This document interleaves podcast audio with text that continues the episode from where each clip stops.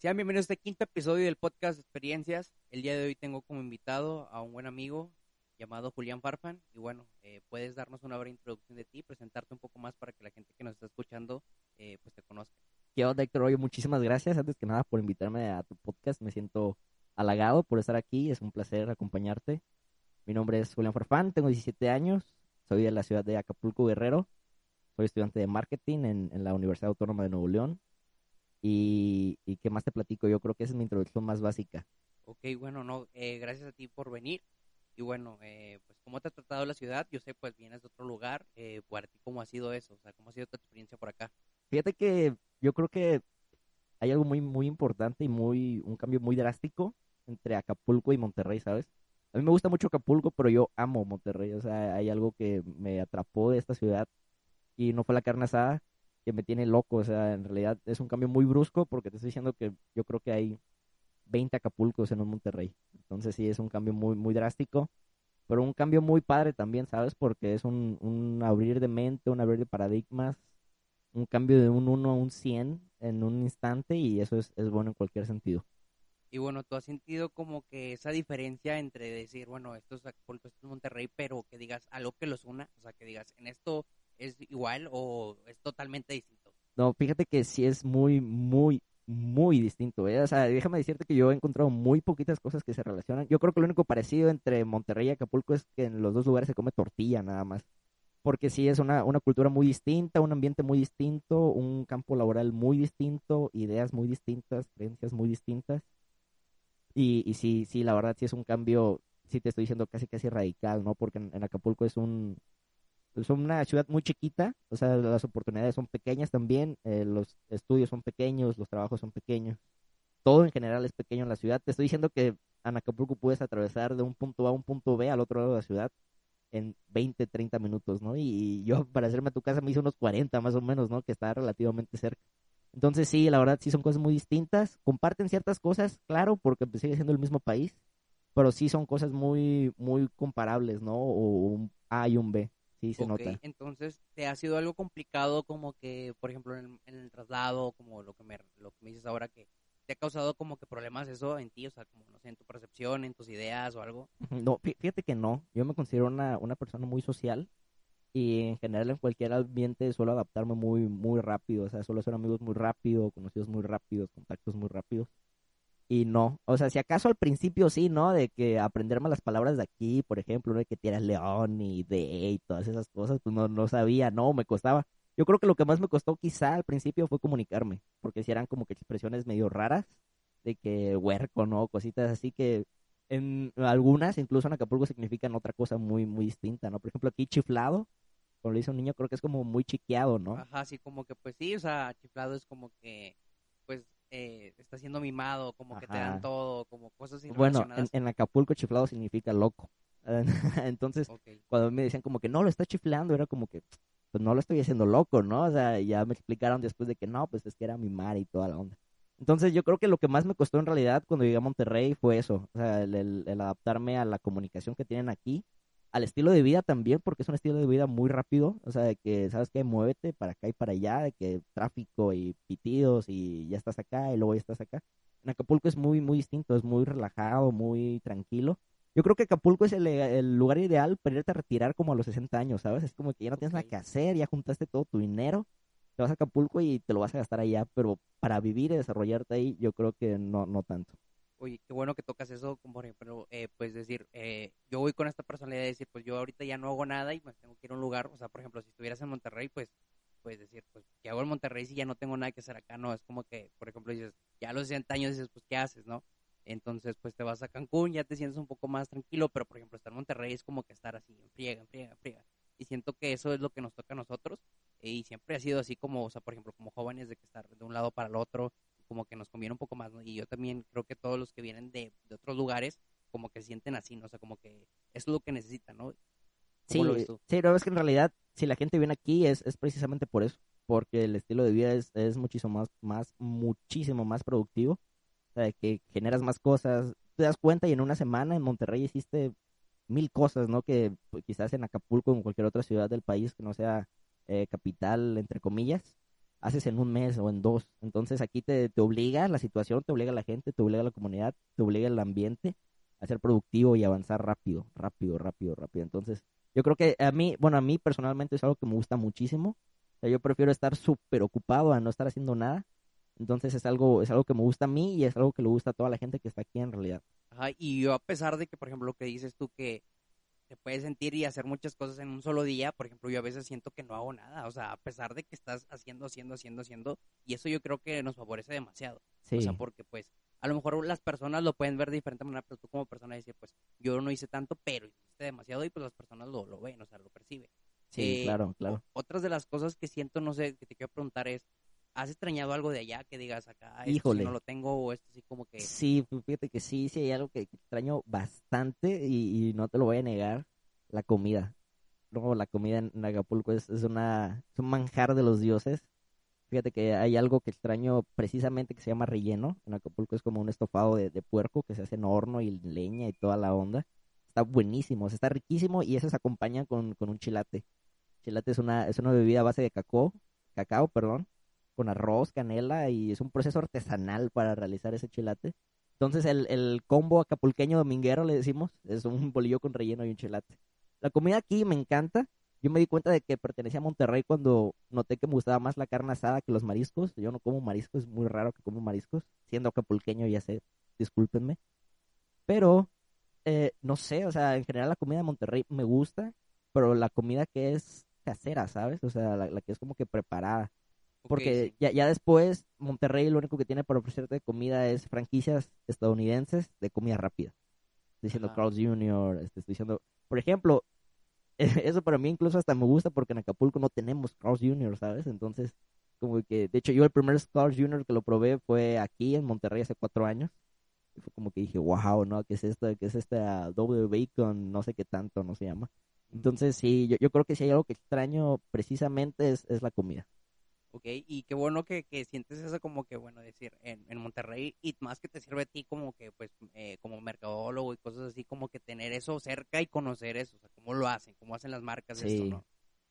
No, y por ejemplo, otro punto muy, muy importante es la, la cultura, la cultura regia, que si te soy sincero es una cultura que me gusta mucho, es un, es un ambiente completamente distinto y, y desde un punto de vista de la mercadotecnia también tiene bastante que ver, ¿sabes? O sea, el, el conocer a, a tu público, conocer a tu cultura y conocer a quién, con quién estás tratando y a quién intentas vender algo es súper, súper importante. No sé si lo has percibido, pero aquí en Monterrey somos muy apasionados, ya sea Bastante. desde los equipos de fútbol, ya sea desde, por ejemplo, por ejemplo, siempre he visto de que todos los nichos, por ejemplo, ya sea música, ya sea pues de- deporte, ya sea los carros hasta, eh, no sé, estampitas, cualquier cosa, o sea, cómics, caricaturas, todos somos muy... muy Sí, no, y por ejemplo, yo, yo he notado que a la mayoría de, de regios están más orgullosos de ser regios que de ser mexicanos, ¿sabes? Entonces algo que, que también me gusta bastante es como que, traen la playera bien puesta de, de su estado, de su ciudad, y es algo que, que invade, ¿no? Y que inunda también a, todas las personas que no somos de aquí, porque sentimos como que ese, ese recibimiento, ¿sabes? De parte de los locales, y se siente, se siente muy padre. Entonces tú lo has sentido como más como que te reciben, como que te, te arropan, o sea, que sientes esa humanidad del- de, los regios, Sí, sí. pero no, no has sentido como que algo contrario a eso, o sea, algo que digas, esto no, sí no me gusta nada de aquí Hijo, fíjate que no. Hasta el día de hoy, a punto casi de cumplir un año en, en Monterrey, Nuevo León, fíjate que no, no he sentido nada que diga, esto no me gusta, ¿sabes? Como que, o, o por algún motivo me incomoda o algo así, no, nada, nada, todo lo contrario. Porque si habías venido aquí a Monterrey, pero para vivir o quedarte un largo tiempo, no, ¿verdad? No, no, vine hace cuatro años, una semana creo, y, y conocí eh, la Macroplaza nada más, creo, y ya ni me acordaba que había un Zeus ahí y, y fue todo. Y hasta ahora, como que, que has visto, que has conocido, qué es lo que te Híjole, pues, yo- fíjate que sí he conocido buena parte ya de la ciudad, ¿eh? O sea, obviamente no toda, porque yo creo que hasta es imposible conocerla toda, pero sí el centro, las plazas, eh, la mayoría de cosas interesantes que hay que ver, la Huasteca, ¿no? Santiago, ¿qué más? Este, por ejemplo, el Cerro de la Silla, apenas lo escalé, no había, nunca había ido a un cerro, por ejemplo, y, y está cool. Oye, también lo impactante para mí es que a veces hay personas de otros lugares que vienen y hacen cosas que ni siquiera yo he hecho, o sea, Sí. eso también. No, fíjate, es- eso lo he notado mucho, ¿eh? Me dio un montón de risa porque yo tengo varios amigos, eh, precisamente así igual, ¿no? Les decía, no, pues que vengo de Chipinque. Dijo, ¿dónde está Chipinque? Yo, pues tú eres de aquí, ¿no? Tú deberías de saber. Me dijo, no, ¿dónde está Chipinque? No, pues es un cerro por acá. Me dijo, ah, nunca he ido. Y yo como, ¿qué onda, no? Porque nunca había ido. Y Es que pues Monterrey es muy grande y hay muchas cosas que hacer. Por Ajá. ejemplo, pues todos los, si nos eh, escuchan de otros lugares o lo que pues puede, po- podría pasar, pues aquí en Monterrey nunca te va a faltar plan, ¿no? Yo siento que Sí. también lo, lo has, lo has No, sí, sí, sí, experimentado. pero por ejemplo, y, y eso va para mis amigos de Acapulco que vayan a escuchar esto precisamente, o sea, acá diario tienes 20, 30 cosas que hacer. Te digo, Acapulco es muy bonito, pero si tú vas como turista y no vas a vivir ahí, te acabas Acapulco en una semana. O sea, todas las actividades que puedes hacer, te las echas en una semana. Y también aquí en Monterrey, como estamos mucho innovando, o sea, creando cosas Sí, nuevas, siempre sí, puedes sí, ver, por ejemplo, en los, en los cruceros, pues hay personas que venden cosas. Entonces, eh, no sé si eso sucede allá en Acapulco, pero pues son las personas, pues, eh, los que andan vendiendo, eh, pues no sé, ya sea lo, cualquier cosa, eh, juguetes o lo que sea. Sí, y todo. cada, pues no sé, cada mes puedes verlos con distintas cosas. O sea, siempre estamos innovando. No, siempre o estamos siempre sale, de, siempre de- sale un de festival, traer algo. ¿no? Ajá. O sale- siempre. sale un festival o un evento en alguna plaza, un concierto o algo. O sea, siempre, siempre hay algo que hacer. Sí, eso es algo que me gustó mucho, la verdad. Ok, entonces, bueno, podemos pasar un poco más de cómo ves a Monterrey en el lado de, de mercadotecnia, en el lado de ese tipo, o sea, cómo, Uy. Cómo lo sientes tú, en qué ha cambiado tu percepción de llegar desde pues allá de, de donde eres a, estar acá. Fíjate que ese sí, yo creo que sí hay, algo que coincide todo México en general. Es un, en su mercadotecnia muy, muy viejita, muy, muy antigua. Y es algo que me impresionó, de hecho, fíjate, porque era algo que en Acapulco yo veía muy poco. Y aquí lo empecé a ver bastante y son folletos, o sea, literalmente folletos. Llegan a mi casa todos los jueves, creo viernes. Es un folleto como con 50 marcas distintas, ¿sabes? Y, todos inundados de imágenes y números y letras y colores que yo digo, ok, a ver, Monterrey es una ciudad muy avanzada, pero yo siento que la mercadotecnia en general en todo el país está muy, muy atrasada. De hecho, uno de los motivos por los cuales yo me vine a, a, a Monterrey precisamente por eso, ¿no? De que encontré un plan de estudios en, en la universidad en la que estamos ahorita, que es muy actual, o sea, en realidad- es muy, muy actual. Yo intenté estudiar mercadotecnia en Acapulco y casi, casi me enseñaban, eh, no sé, cómo, cómo tallar piedra para que no sé, pongas un anuncio egipcio, ¿no? Casi, casi. Entonces, estoy diciendo de las primeras publicidades que llegaron a existir. Son importantes, sí, pero hay, mm, hay métodos muchísimo más efectivos hoy en día. Ajá, yo creo que, bueno, nosotros estamos relacionados mucho al marketing en digital. Sí, pero, por ejemplo, lo que haces tú, o lo, lo que haces referencia tú, de decir, bueno, hay folletos, hay revistas, eso eh, principalmente lo hacen para la gente que vive en su casa, o sea, que está dentro de su casa y que, pues, dice, todavía hay gente muy tradicional aquí en Monterrey, o sea, hay de todo tipo, pero sí, o sea, sí se ve mucho lo tradicional de decir, bueno, marcar por teléfono a un lugar para que te lo traigan, ya no hacer eso de la, eh, lo nuevo de la aplicación de que, pues, Sí, de dices todo. un Didi un- Ujú. o algo así que dices, bueno, un Rappi que puedes eh, mandarle y decir, pues, ya está aquí, o sea, en vez de Sí, marcar. no, pero por ejemplo, en eso estoy de acuerdo, ¿no? Porque hay ciertos servicios y productos en los que su público, pues sí son personas que hacen ese tipo de cosas.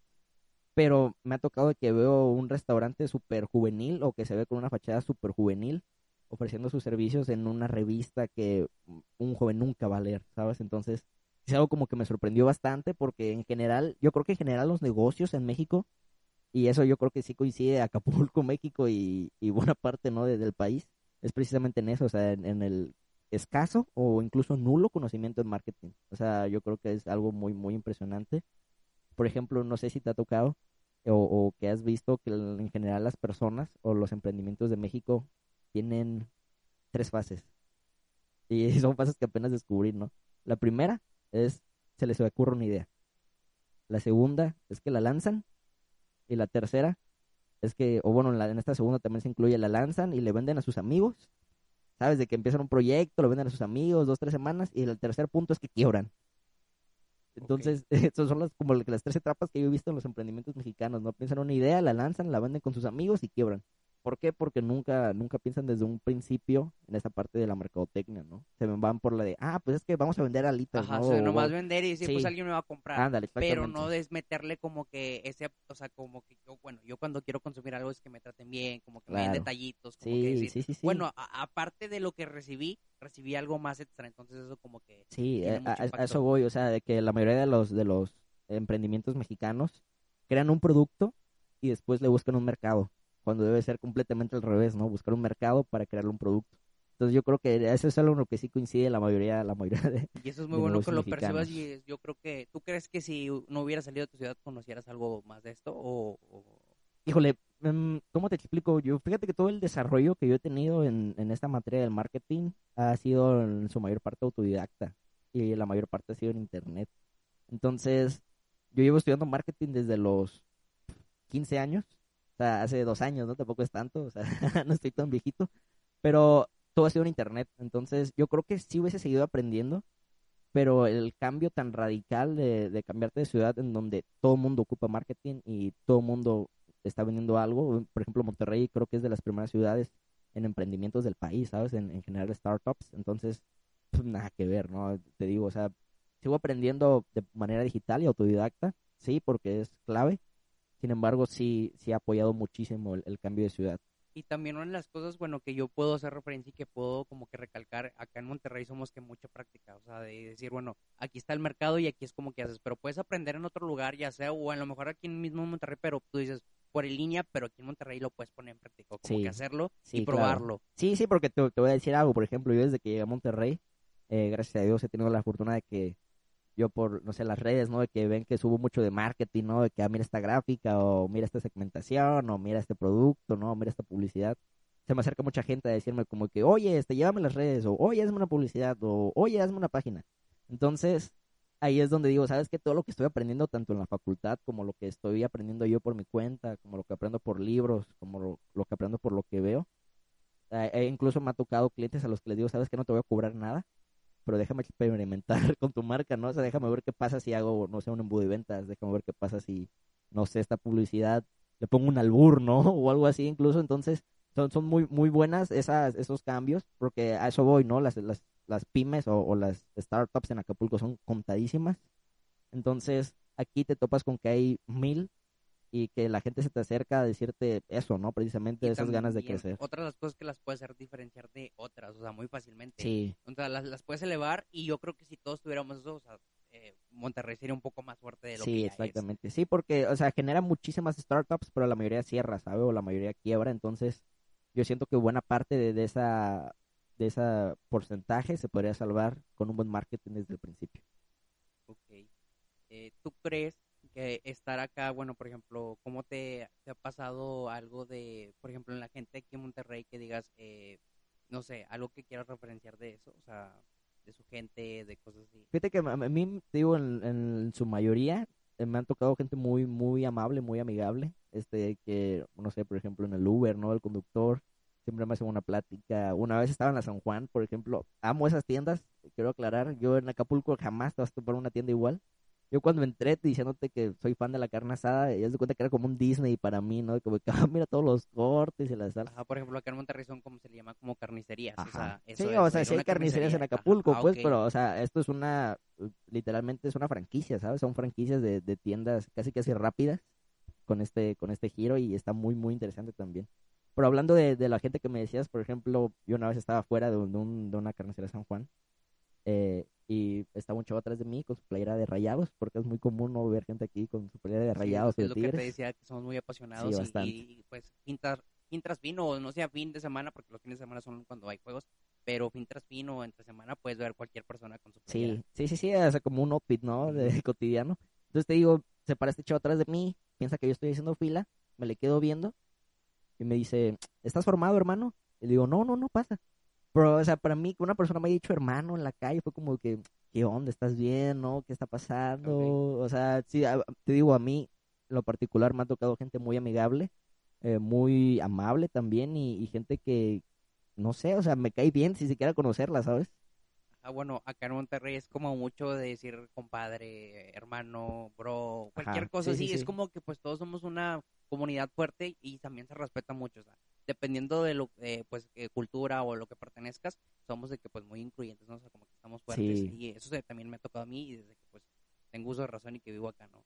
No, y por ejemplo, digo que yo, yo que no soy de aquí, llevo poco tiempo acá, se nota, se nota bastante el, el, aprecio de la gente, como de que sabes que ya sé que no eres de aquí, pero bienvenido, ¿no? Deja, déjate abrazo y te doy un beso en la frente. Está muy padre, la verdad. Y bueno, no sé qué otra cosa quieras eh, aclarar o, pasar a otro tema eh, que tú gustes. Pues fíjate de... O seguir tratando de hablar de eso, de, la, de las empresas y del marketing que, fíjate que, eso, eso, de las empresas está, está interesante, fíjate, porque es, es, un tema que, que me cala mucho. No me cala, ¿verdad? Porque no, no son empresas mías, pero es algo, algo que se me hace muy, muy interesante, ¿sabes? El, todo ese hecho de que hay un proceso detrás de la creación de una marca, hay un proceso detrás de, de la creación de un negocio que se evita o se suele saltar por completo, ¿sabes? Entonces, muy no comúnmente las, las gentes se van por los números nada más, qué tanto estamos vendiendo, qué tanto estamos ahorrando, qué tanto estamos recortando. En un inicio en una empresa es, es correcto, ¿no? O sea, es lo, lo ideal porque pues, intentas maximizar tus ventas, pero la parte del marketing es muy importante también, muy, muy, muy importante. Te quiero preguntar algo, eh, ¿cómo empezaste tú acá en el marketing? O sea, es algo que me da curiosidad porque me dices desde muy pequeño, bueno, sí puede decir que desde pequeño porque pues el, los pensamientos a lo mejor de una persona de 15 años eh, comúnmente pues no es como que decir ya, ya, ya aclarar lo que soy ahora, ¿no? O sea, lo que quiero ser a, futuro, Sí, sí, sí. pero ¿qué despertó en ti de decir, bueno, yo quiero eh, dedicarme al marketing? Porque yo sé que también eres muy apasionada y esto te gusta demasiado. Sí, no, yo apasionado del marketing completamente, o sea, yo creo que nací, o sea, tal cualmente para, para hacer marketing, yo amo el marketing, pero mi historia en realidad, o la historia con la que di para el marketing comienza cuando salgo de la primaria en realidad, o sea, a los 12 años aproximadamente. Eh, yo estaba en Michoacán con unos primos eh, y ya yo había aplicado, había aplicado mi examen para la secundaria, ya había incluso elegido mi taller y todo ese show. Eh, me marca mi mamá y, y tal cual me dice, oye, ¿sí quieres estudiar la secundaria? Y fue como que, mm, pues si no, si no es necesario, no, ¿verdad? o sea, no era como que tenía muchas ganas de echarme tres años de lunes a viernes en una escuela. Eh, y le digo, no, pues no, ¿por qué? Me dice, yo en aquel entonces estaba, estaba en cursos, cursos de inglés y de computación. Me dijo, ¿qué te parece si terminas la secundaria cuando cumples los 15 y te cambio de los cursos a las carreras técnicas? Y le digo, a ver, ¿cómo, cómo, cómo, cómo? Entonces, para ponerte en contexto un poquito, el plan, el plan quedó más o menos así. En los tres años que yo no estudié la secundaria, hice una carrera técnica en inglés e hice una carrera técnica en computación. O sea, ¿no estudiaste secundaria? Mm, ah, espérame, para allá voy. Eh, hay, hay, un, hay un programa de gobierno que se llama INEA, que es Instituto Nacional para la Educación de los Adultos, que el único requisito que te pide para terminar tu secundaria es tener 15 años y respirar, básicamente. O sea, tienes que estar vivo y tener 15 años. Y obviamente tu certificado de primaria, ¿no? Entonces, me echo yo eh, las carreras técnicas de dos años, una en inglés y una en computación. Salgo yo hablando inglés y salgo yo utilizando una computadora bastante bien. O un, un nivel bueno, ¿sabes? No como que, uy, programando, no estoy hablando, pero bueno. Y me pongo a estudiar para mi examen porque hay, hay tres formas de terminar este, esta, la secundaria, ¿no? Incluso si hay alguien que nos está escuchando que no tenga la secundaria, anoten, ¿no? La primera es echarte 12 libros de lo que ves en toda la secundaria y aplicar un examen por mes. La terminas en un año. La segunda forma es echarte dos libros y dos exámenes por mes y la terminas en seis años. Y el modo tryhard super hardcore es terminarla en un solo examen. Entonces, ¿Y tú cuál tomaste tú? el modo super tryhard. sí. Termino de estudiar las carreras técnicas y me pongo a estudiar literalmente lo de tres años de secundaria en dos meses. Me pongo, me echo los libros de biología, me acuerdo, me acuerdo muy bien porque me despertaba a las 7 de la mañana, me dormía a las 9 de la noche y me la pasaba estudiando, ¿sabes? Hacía, hacía una hora de descanso nada más para ver tantito la tele y comer y seguía estudiando. Me acuerdo un, un libro de biología que normalmente en la secundaria se ve en un año, me lo eché en 15 días, ¿sabes? O sea, todo lo de biología de un año lo vi en 15 días yo y la verdad acabé súper saturado de información. Pero aplico mi examen y lo paso, lo paso, paso el examen. Entonces, Eso decir, eh, desde los 12 años que saliste de la primaria y luego un año pasaste la, terminaste, digamos, la secundaria, así, por decirlo así. pues no, porque fueron, salgo de la primaria a los 12, hago las carreras técnicas, Ah, ok. cumplo los 15, que era el requisito, y ya cuando cumplo los 15 eh, salgo de la, de la secundaria. Salgo a la misma edad que mis compañeros de primaria, pero con el plus de la carrera técnica en inglés y la carrera técnica en Ajá, Y computación. luego la preparatoria como la... la Ahí va, ahí va lo interesante.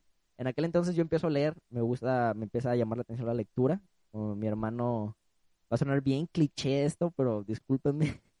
mi hermano me regala el, el libro de Padre Rico, Padre Pobre de Robert Kiyosaki y me empieza a gustar la lectura. Me empiezan a interesar las finanzas, me empiezan a interesar los negocios. Eh, en el momento en el que yo tengo que tomar la decisión de, de cómo estudiar la preparatoria, me topo con el sistema abierto. Ahí va otra vez el resumen. Yo fui a la prepa un día a la semana durante cuatro horas. Iba los viernes de 2 a, de 2 a 6 de la tarde, por un año y ocho meses. Entonces, todo ese tiempo libre de lunes a jueves, literalmente eran cursos, conferencias, eh, talleres, etcétera, etcétera, etcétera. Y por ahí ya conecto un poquito cómo fue que conocí el marketing, ¿no? Eh, me meto yo a un curso de desarrollo personal con alguien que yo considero mi mentor. Ahorita no hablo tanto con él, se llama Jay Ruiz. Eh, empiezo a platicar con él, hacemos un, un, curso, tomo un curso con él de desarrollo personal. Eh, yo normalmente cada que tomo algo intento hacerlo de la mejor manera posible. O sea, cualquier cosa que haga en general lo intento hacer de la mejor manera, porque no me gusta pensar después como que, ah, me pudo haber salido mejor, no, ah, lo dejé a medias o algo así. Entonces, tomo este curso, al, al, instructor o al maestro le, le gusta mucho, ¿no? Mi, como mi actitud dentro del curso y me propone algo. Me dice, oye, el siguiente curso eh, no te lo voy a cobrar, pero ayúdame a gestionar todo lo que tengo que hacer. O sea, ayúdame a hacer eh, la conferencia en Zoom, ayúdame a hacer una imagen para avisar que ya vamos a empezar la llamada, eh, ayúdame a hacer una imagen de bienvenida, ayúdame a hacer una imagen de los certificados, cosas así. Entonces yo empiezo a utilizar los conocimientos que ya tenía de computación, de que Photoshop, ¿no?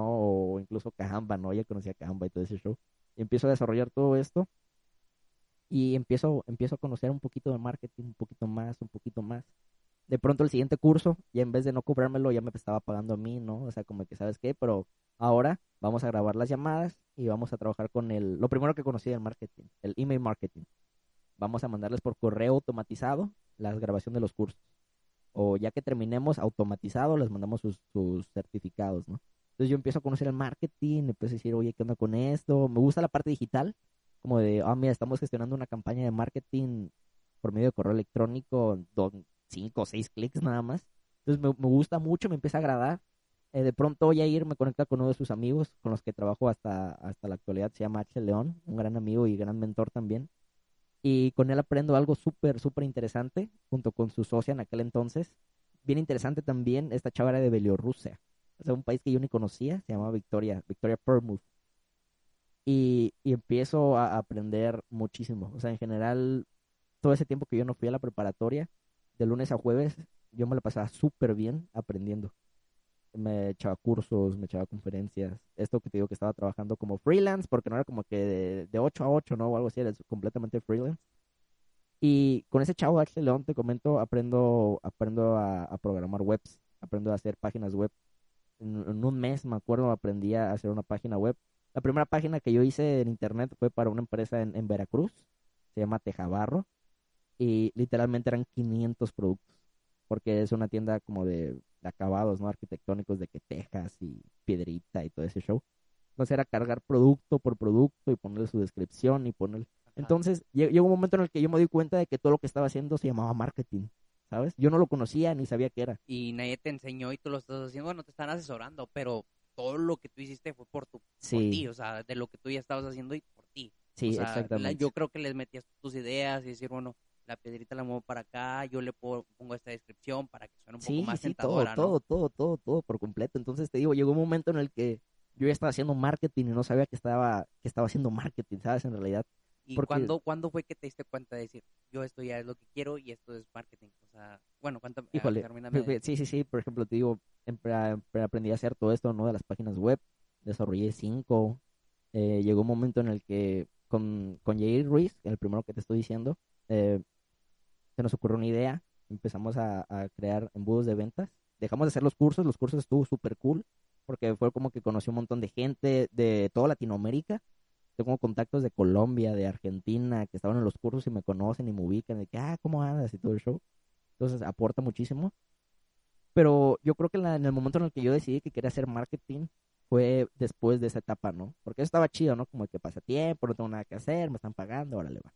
Eh, voy a la prepa los viernes nada más cuatro horas, me encargan tarea que hago un día antes en 15 minutos, pues tengo tiempo, ¿no? Entonces, eh, generamos, creamos una, una empresa hace dos años, eh, se llama iBoost. Entonces esta empresa yo ya no, ya no trabajo en ella, no sé si exista, la verdad, digo que perdí contacto muchísimo ahí. Pero desarrollamos embudos de venta. Entonces a mí me tocó trabajar en un lapso de cuatro o cinco meses con 15 empresas alrededor del país. ¿Y a tu edad? O sea... Tenía 15 años. Y dices, ya esa ya estabas generando dinero. Sí, sí, desde aquel entonces yo considero que trabajo. Ahora, ahí te va, me explotaban horrible. O sea, y ese es un punto que yo creo que si hay un consejo que puedo dar a la gente, déjense explotar. Lo voy a repetir aunque sea muy feo, déjense explotar. créanme que toda la experiencia que adquieres cuando te explotan es riquísima, o sea, muy, muy, muy, muy buena. Es lo mejor que te puede pasar que te exploten, es buena onda. Aprendes horrible, o sea, aprendes demasiado. Sí, es como, bueno, eh, como que te estén ahí como que diciendo eh, la presión de la persona de que haces esto, es aquello, esto. Eh, yo, y más aparte cuando yo creo que te conocía muy bien la persona que, te, que con la que trabajabas, que decía, bueno, yo le voy a, a, a proponer esto allá, bueno, digo, a, a Julián, perdón. sí, no te a Julián y que le mandamos un saludo a Jan. A Jan, besitos. Ajá, y bueno, a Julián, entonces te conocía muy bien y sabía lo que eras capaz. O sea, yo creo que eso es una de las cosas que le sirvió y te sirvió también a ti.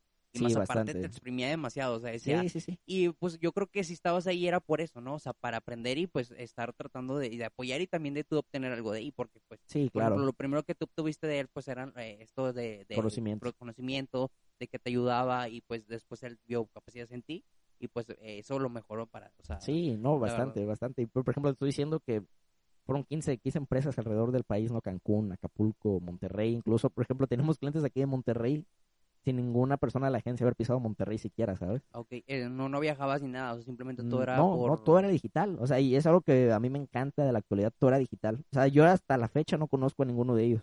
A todas las personas a las que te estoy diciendo no las conozco más que por su foto de WhatsApp, ¿no? Entonces, digo, yo creo que hay algo, algo muy, muy claro ahí, que era eso, ¿no? O sea, ese punto en el que yo empecé a trabajar con marketing o sea, yo era el director de marketing de, esa agencia.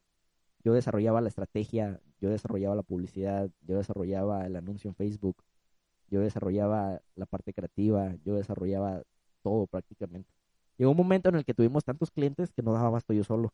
Entonces, de pronto, Héctor, no te estoy mintiendo, yo tenía a cinco, cinco personas, seis personas en mi equipo, todos mayores que yo, todos, todos, un arquitecto que acabó de graduarse, un chavo que estaba estudiando diseño, un chavo que estaba estudiando contaduría.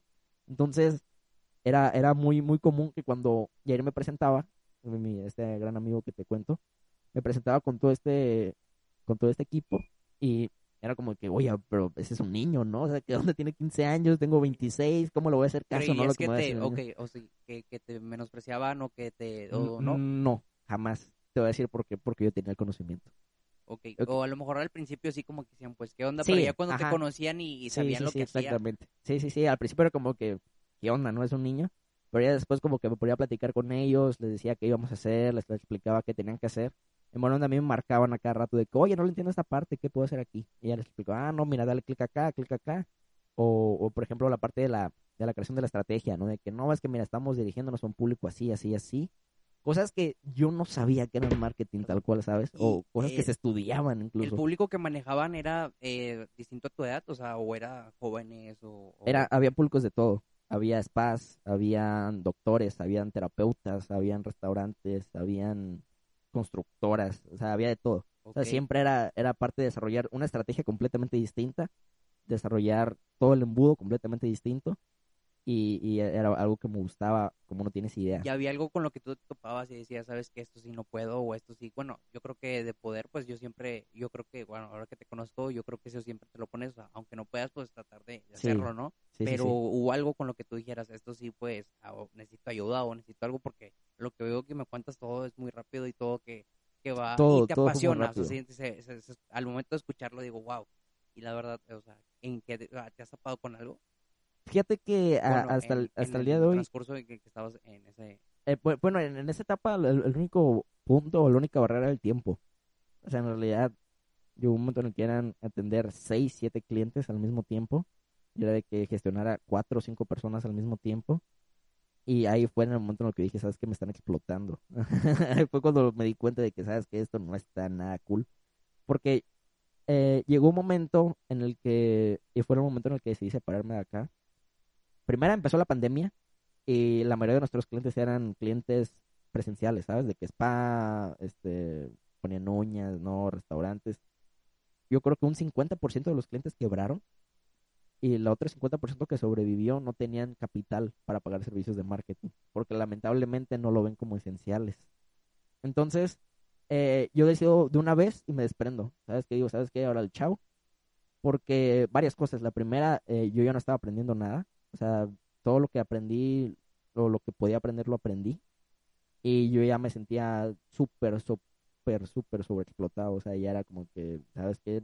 Estás haciendo un 80% y te están dando un 10, ¿no? O cosas así.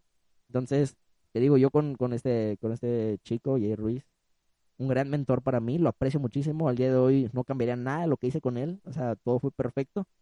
Pero sí, o sea, topó esa etapa que era necesaria para ambos, en realidad yo creo que era necesaria para ambos, como de yo seguir por mi camino y él seguir por lo suyo.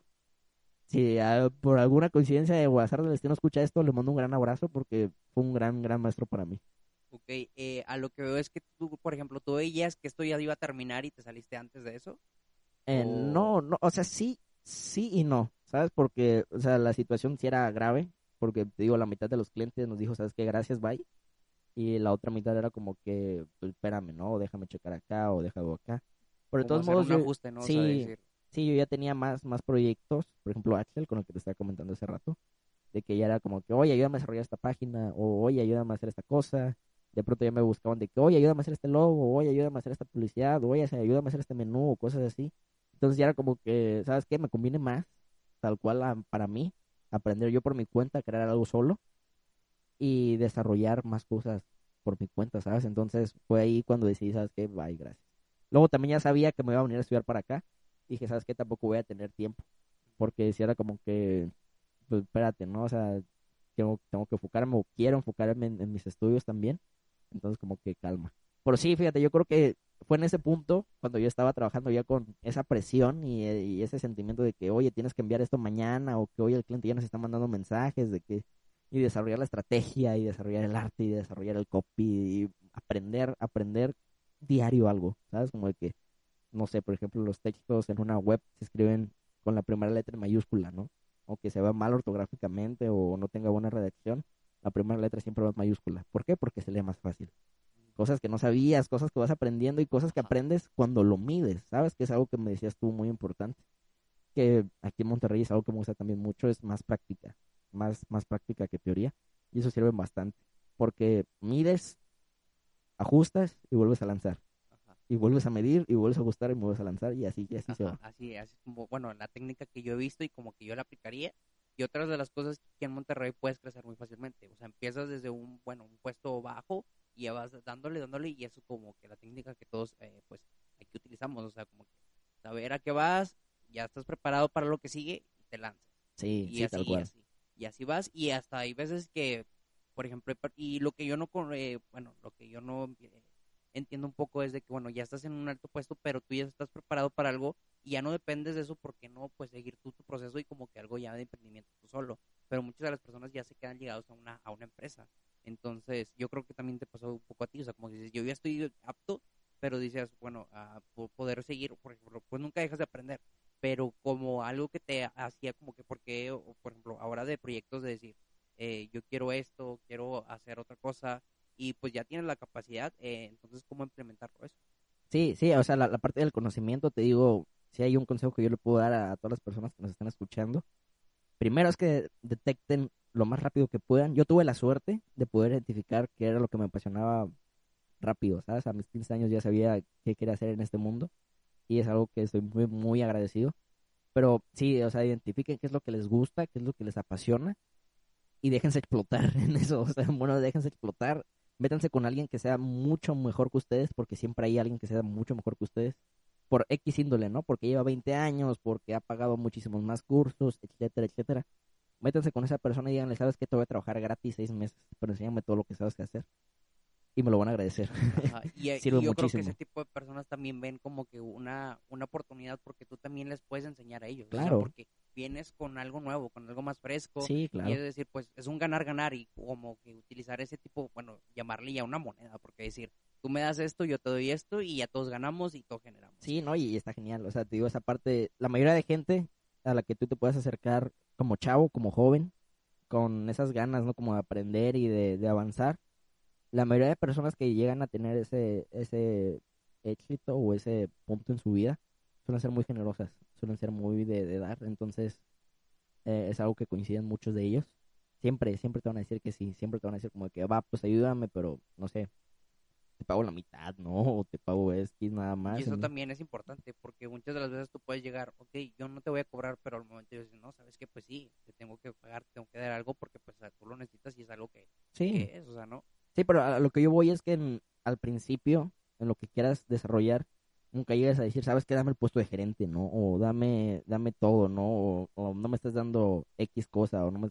No, aprendan, sálganse al año y empiecen con lo que aprendieron y sigan aprendiendo después. Es- esa es la clave, yo creo.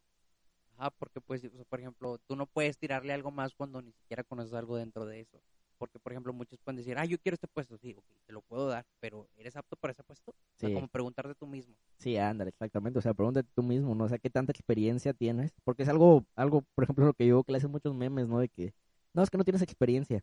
Sí, pero, o sea, tampoco te has dado tú el trabajo de conseguir esa experiencia, ¿sabes? Que sí necesitas. O sea, es algo que sí necesitas definitivamente y es algo que sí debes de conseguir tú de alguna forma. ¿Cómo? No sé, ¿no? Ahí, ahí es donde entra la parte como de la, la creatividad mexicana que me encanta. Entonces, sí, sí es algo muy, muy importante por ahí. Pero ahí, ahí fue cuando yo decidí marketing. Ok, y me gusta este proceso que me cuentas y la verdad es muy bueno. Eh, también, bueno, como la, es la persona que, que creyó en ti, que dijo, bueno, vente conmigo, eh, vamos a... Sí. Te propuso, porque Sí, él sí, te vio la capacidad. Sí, yo no, sería, yo no sería lo que soy hoy sin, sin esa invitación al, al curso siguiente. Y lo que me doy cuenta es que eres una persona de retos, o sea, como que estás ahí tratando de... Entonces te pones metas, eh, ¿cómo eres de a cuestión de metas? O sea, por ejemplo, en corto o largo plazo, eh, ¿cómo, ¿cómo manejas eso? Pues con decirte que tengo un pizarrón en mi cuarto en donde voy apuntando todo lo que tengo que hacer en un día. A, a- a ese, a ese grado. Tengo metas a corto, mediano, largo plazo. Las metas del año nunca fallan, nunca faltan. Y soy, me considero una persona muy, muy constante también en ese aspecto, ¿no? Muy de retarme a mí mismo, de, de afrontarme o ponerme en situaciones incómodas. Ajá, Ah. yo creo, bueno, La- las situaciones incómodas, otra, otro punto clave que le puedo aconsejar a cualquier persona, no sean cómodos, o sea, no se queden cómodos en ningún lugar jamás. O sea, estar cómodo significa no hacer nada, o sea, definitivamente. una de las cosas que a mí, bueno, eh, para retroalimentarte, una de las cosas que a mí me ha funcionado es como que hacer cosas, por ejemplo, eh, no sé si me has visto de que en este proyecto eh, hago, por ejemplo, cuentas regresivas. Sí, Hay veces que eh, pues, pongo esta cuenta regresiva, pero ni siquiera tengo o, o El ya episodio, listo el ¿no? episodio. Ok. Entonces eso me hace que Te estar presiona. presionado de que, bueno, ya, ya dije Bueno, que vete. tengo esto, ya dije que lo voy a poner tal día, o bueno, que lo voy a subir tal día y que va a estar tal día y que la Sí. gente lo puede consumir. Entonces eso me hace como que trabajar en eso Ay, ay, y ay, estar ahí, o sea, como que ya le debo algo a la gente, entonces Sí. eso es como que te ayuda, ¿no? Te generar, sirve. ajá. Te voy a decir un ejemplo mío de la misma técnica, y eso lo, leí un libro de, de Napoleon Hill que me gustó muchísimo. Narra el ejemplo de un... Mira, po- ponte en esa historia, está muy buena. Eh, narra una historia de, de un barco de guerreros que llegan a, a una, a una playa, a una costa. Eh, se baja el ejército y se topan con un enemigo gigante, ¿no? Muy grande, lo superaba en número, lo superaba en todo. Entonces el, el capitán o el, o el que los iba comandando decide quemar los barcos en los que llegaron. Entonces quema los barcos, ve fijamente a su ejército y les dice, ¿saben qué? La única forma de salir de aquí es ganándole ese ejército. Porque los barcos en donde nos podíamos retirar ya están quemados, ¿no? O sea, ya no existen, ya eran. No van a nadar hasta casa. Entonces le dijeron, ¿saben qué? La única forma de ganar aquí es venciendo. Y esa, esta frase la leo yo en- de Napoleon Hill en, en su libro, Burlar al Diablo se llama, o, o Quien se llega a ser rico en uno, uno de estos dos, no recuerdo muy bien. Y, y me pongo en mi contexto, ¿no? ¿Y sabes qué fue lo que hice? Decido venirme a Monterrey antes de aplicar el examen a la Universidad Autónoma de Nuevo León. O sea, antes de yo haber pasado ese examen, yo ya vivía aquí. ¿Por qué? Llego a Monterrey y veo que mi familia empieza a publicar en Facebook eh, que ya tenemos un nuevo tigre o cosas así, ¿no? Yo ni siquiera había pasado el examen, Héctor. Entonces, Ajá, decir, pues, sí, sí, o si sea- no pasabas el examen, ¿qué ibas a hacer sí, acá? Regrésate, sí, la pena, todo. Entonces, todo el mundo, cuando yo me vine a Monterrey, ya pensaban que yo había entrado, que ya estaba haciendo marketing, que ya todo, ¿no? Pero yo en mi mente yo sabía, sabes que no, espérate, me falta un examen todavía, ¿no? Me falta hacer muchísimas cosas. Llego aquí y no había, no había forma de fallar ese examen tal cual. O sea, no, no había ni una pequeña parte o ninguna pequeña fracción de posibilidad de que yo fallara eso con toda la presión que tenía detrás. Y eso es a lo que voy otra vez, y es lo mismo que haces tú, ¿no? Ponerte en situaciones incómodas te hace moverte. Hay, hay un estrés, yo creo que hay dos tipos de estrés. El primero es el que te enferma y el segundo es que te hace mover.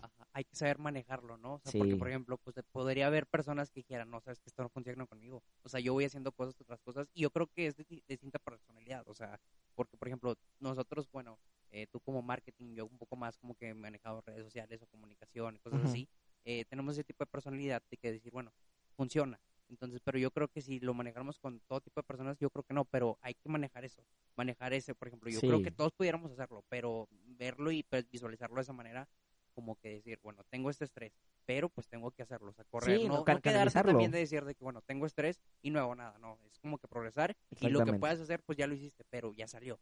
Y de, tal, de, de alguna forma estás entregando algo, bien o mal, pero lo estás entregando y pues ahí está. Sí, avanzas. a quedarte a decir, pues no hice nada. Sí, claro, y, es algo, una palabra que resume mucho todo lo que acabamos de platicar, se llama apalancamiento. O sea, aprovecha, aprovecha ese estrés, aprovecha esa sensación, aprovecha ese enojo, aprovecha cualquier emoción y conviértela en algo, ¿sabes? Siempre conviértela en algo. Algo productivo, algo que te haga avanzar, algo que te haga crecer. Entonces, sí, yo, yo creo que es, es parte fundamental, ¿no? O sea, te digo, hay un estrés que te enferma y no te hace nada, y hay otro estrés que te pone activo, ¿no? Te, te pone las pilas y te pone a moverte, que es el bueno en realidad. Ok, una de las otras cosas que, quieras eh, pues ya mencionar para poder, eh, sé, terminar esto. ¿Cuánto tiempo llevamos? Ya llevamos 50 minutos. 50 minutos. para 4 minutos para los 50. No manches, hoy llevamos un buen rato ya. Ajá, no sé, otro de los temas que quieras hablar o si quieres seguir con el mismo tema de marketing o otro Tú dime de qué, qué, otra cosa te gustaría platicar. Pues no sé, yo creo sacarte un poco de tu zona de confort. A ver. De decirte, no sé, algunas cosas de, no sé, ya sea de entretenimiento, porque, por ejemplo, bueno, a mí lo que me sirve mucho de conocer y hacer las cosas que hago ahorita es consumir. Eh, no sé qué tipo de cosas tú que me platiques un poco más de qué consumes, cómo es tu día a día de entretenimiento, no lejos de, crear, sino de decir, bueno, esto y ahorita para pasar ya a, cómo crees o cómo es la manera de crear tú, porque también haces podcast, entonces cómo te mentalizas en eso, pero, pero primero me gustaría, eh, pues, sacarte de eso. Fíjate que mi, parte de, entretenimiento y es, algo yo creo que también fundamental. Y, y, es algo que en ocasiones me enoja o me molesta un poco de, de los creadores que nosotros tenemos como acá en un estante bien chido, que nunca te muestran en realidad cómo se divierten o cómo se distraen, ¿sabes? Siempre te muestran como de que, ah, mira, estoy haciendo esto, y luego estoy haciendo esto, y luego ejercicio, ¿no? Y, luego... y eso lo podemos ver también en tus redes sociales. Por ejemplo, yo he visto muchas veces, bueno, eh, que, sales, por ejemplo, cuando has salido con Jan y él te muestras de una forma distinta en sus redes sociales, bueno, cuando él te sube pues así sus historias de hecho. y a lo que tú subes en tus historias. Sí, muy, muy, muy, de hecho, yo una vez le dije de, broma, ¿no? De que, oye, ¿sabes que Jan la gente conoce más de mi personalidad? O sea, de, Julián, Julián Farfán, no como marca, sino Julián persona, por tus historias que por las mías en realidad, ¿no? Entonces, sí, se me hace algo muy chistoso, pero sí es algo clave, ¿no? O sea, el hecho también de, distraerte y, y de perder tiempo, o sea, al fin de cuentas venimos más a ser felices que a ser felices a otras personas, entonces eh, divertirte es clave. Yo personalmente me divierto jugando con, con mi cuñadito, me lo, me lo paso jugando Fortnite con él y viendo a Luis Miguel. O sea, Luis Miguel la serie me encanta, de hecho ayer, ayer lo vi con mi novia y, no manches, qué buen episodio. Eh, eh, ¿En qué episodio vas de, Es el cuarto ya de la segunda temporada. Fíjate que va rápido. Yo no había, no había visto yo la primera temporada porque yo soy, yo soy un fan de, de Luis Miguel hace no mucho, te soy sincero pero no quería ver la primera temporada porque pensaba que me iba a quitar mucho como que esta imagen que yo tenía de él, ¿sabes? Así como de que el, hombre perfecto. bueno, yo creo que en esa serie te enseñan un poco de lo que es y cómo se ha formado. Sí. Más aparte, bueno, van a cuidar mucho su imagen, ¿no? sí, bastante, claro. Sí, a, eso voy. A, la percepción de, bueno, persuadir a las personas con esa... Sí, la percepción, o sea, la percepción es, lo es todo. O sea, por ejemplo, en el marketing, la percepción lo es todo, ¿no? Otra vez a eso voy. Pero te digo, era como que yo no quería ver esa serie precisamente por eso, pero terminé cayendo, ¿no? En, las garras del marketing y el algoritmo de Netflix. Vi la primera temporada como en un mes, yo creo, muchísimo menos.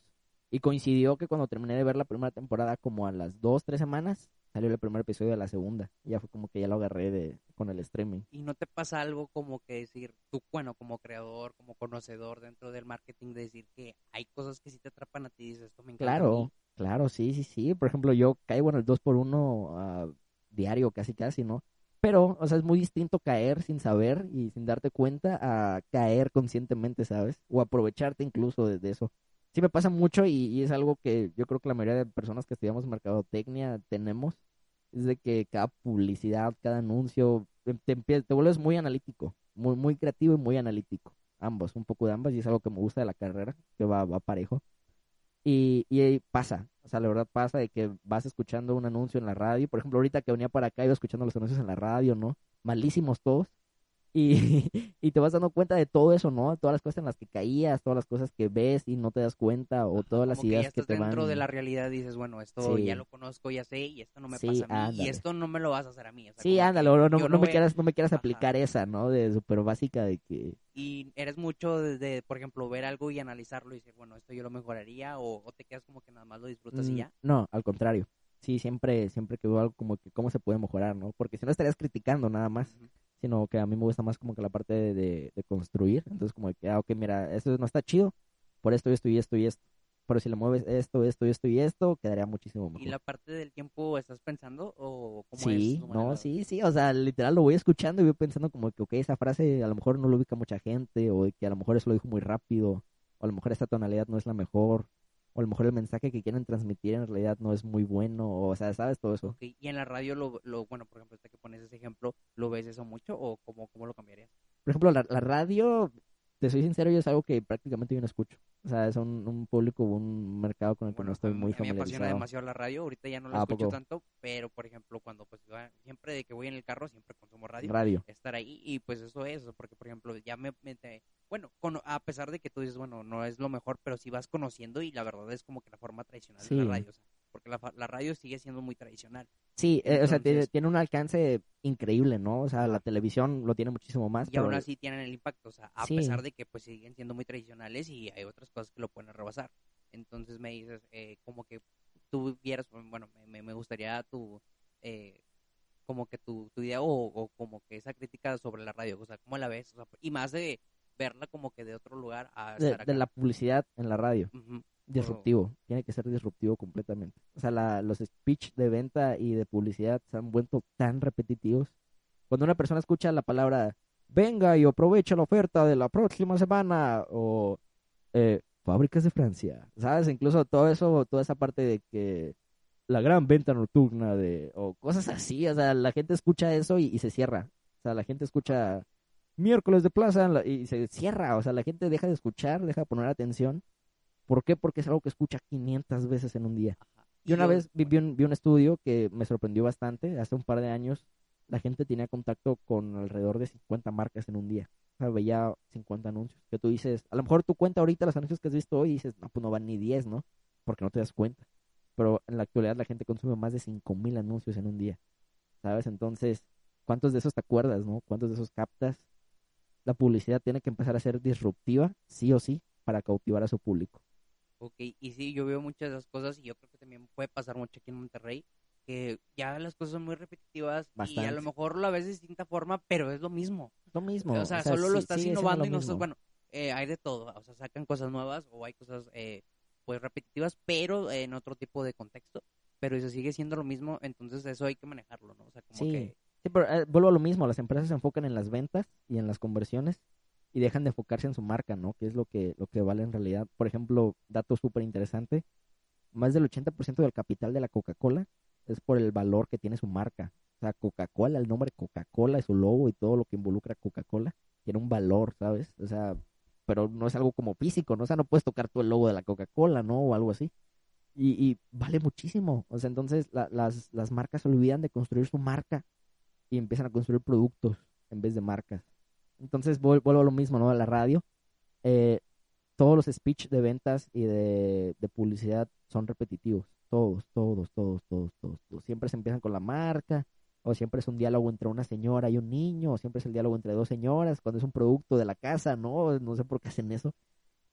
La publicidad tiene que ser disruptiva. O sea, el día de hoy, al día de hoy, 2021, no puedes crear tú un anuncio que ni siquiera se parezca a alguno que ya exista. ¿Por qué? Porque la gente no le pone atención así tal cual.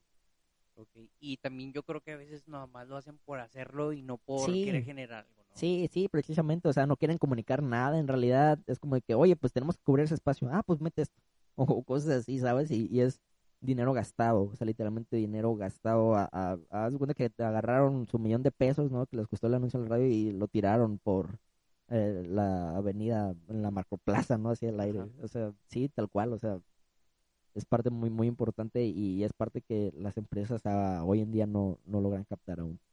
Ok, nos salimos un poco del tema de lo que yo te quería sacar, porque quería sí, sí, sí, a ver. Eh, pero por ejemplo, de, de, otra vez volviendo a, la manera de entretenimiento tuya, no sé si nos quieres contar un poco más de eso, o sea, como que algo que tú digas, porque pues ya nos contaste un poco más, un poco de, de, de cómo eres tú trabajando, creando y todo ese tipo de cosas o lo que ya te ha pasado, pero no, no he escuchado como que esa etapa de Julián, que, que bueno, me gusta esta serie, bueno, ya me dijiste, pero algo más, no sé, que me quieras...